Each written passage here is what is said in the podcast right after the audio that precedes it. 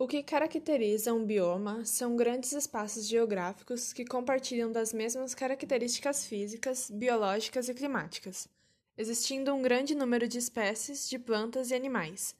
Os biomas são definidos ou delimitados de acordo com a vegetação principal que os compõe. O ecossistema, por sua vez, é um sistema ecológico onde existem vida e interação entre os seres vivos em um determinado espaço, podendo variar de tamanho desde uma poça d'água até uma grande floresta.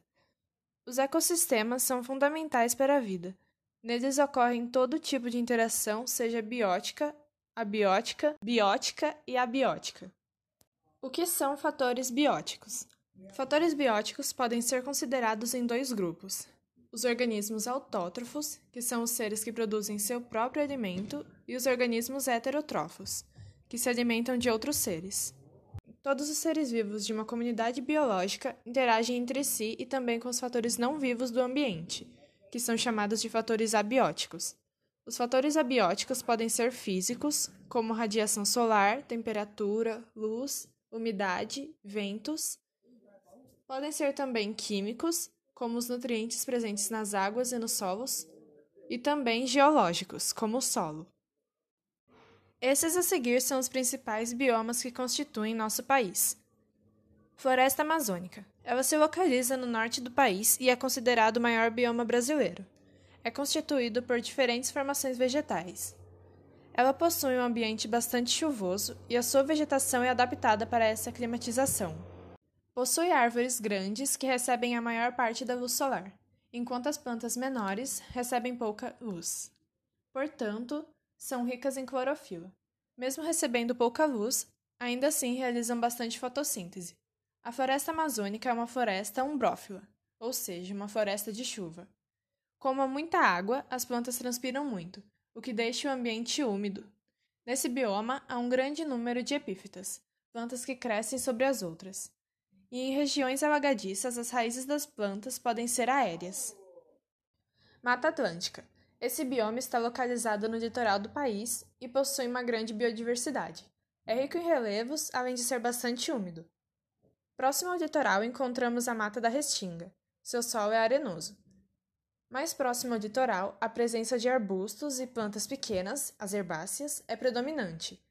Esse solo é bastante salgado, já que está próximo ao mar. Já no litoral, o solo é completamente arenoso, portanto, há poucas plantas e as que estão localizadas ali são adaptadas à convivência com muito sal. Nesse bioma, há alguns ecossistemas importantes, como mangue. O mangue é um ecossistema costeiro e é muito importante por ser responsável pelo local onde muitos animais marinhos vão para se reproduzir. Portanto, é chamado de berço da vida. É caracterizado por ter plantas que vivem em uma região de mares. Recebe água do mar e de rios, formando assim a água salobra. Seu solo é lamacento, portanto, muitas das plantas têm raízes aéreas. Mata de araucárias. Se localiza na região sul do país. O que diferencia a mata de araucárias da mata atlântica típica é a presença de araucárias, as gimnospermas. Cerrado. Esse bioma se expande por muitas partes do país, sendo elas Nordeste, centro do país e Sudeste. O solo é pobre em nutrientes chamado oligotrófico. As plantas costumam ser pequenas, mas podem haver matas densas com árvores de até 15 metros de altura. A raiz das árvores são grandes, alcançando então o lençol freático. Nesse bioma é comum incêndios naturais por ser um lugar seco. Esse fogo serve para liberar os nutrientes que estavam nas plantas, e com a fumaça são levados até outro local, onde irão ajudar as outras plantas a se desenvolverem. Após o fogo, os nutrientes ficam nas cinzas. Dizem que o cerrado renascem das cinzas, pois um tempo após o incêndio surgem muitas plantas. O cerrado precisa de incêndios a cada 4 a 5 anos, pois, como já dito, isso devolve os nutrientes que estavam nas plantas para o solo. As plantas desse bioma, em sua maioria, têm aspecto xeromórfico, ou seja, elas possuem pelos refletores de luz que faz com que a planta esquente menos. Caatinga. Se encontra na região Nordeste e é um bioma típico do Brasil. Seu período de seca dura em torno de nove meses, portanto, suas plantas acharam formas de não perder muita água. A vegetação é bastante rica de arbustos, plantas de pequeno porte e possui muitos cactos.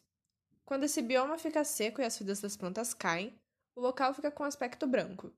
Por isso também é chamado de Mata Branca. Nesse bioma há uma árvore chamada juazeiro, que armazena água nas raízes em estruturas chamadas de xilopódios. Pantanal. Esse bioma abrange os estados do Mato Grosso e Mato Grosso do Sul. O Pantanal é caracterizado por seu período de cheia e de vazante. Durante esse período, muitas plantas acabam morrendo por conta das cheias. Dessa forma, acabam se decompondo na água, deixando esses locais com muitos nutrientes, o que possibilita o surgimento de algas que acabam atraindo peixes e outros animais. Conforme a água vai secando, peixes que não conseguiram escapar para os rios ficam presos nesse ambiente e viram alimento de outros animais. A vegetação é bastante heterogênea e a fauna desse ambiente é muito favorecida pela água que tem ali. Pampa se encontra no sul do país, a pampa é caracterizada por apresentar vegetação rasteira e tem predomínio de gramíneas, mas pode-se achar também arbustos e algumas árvores que costumam ficar próximas aos rios.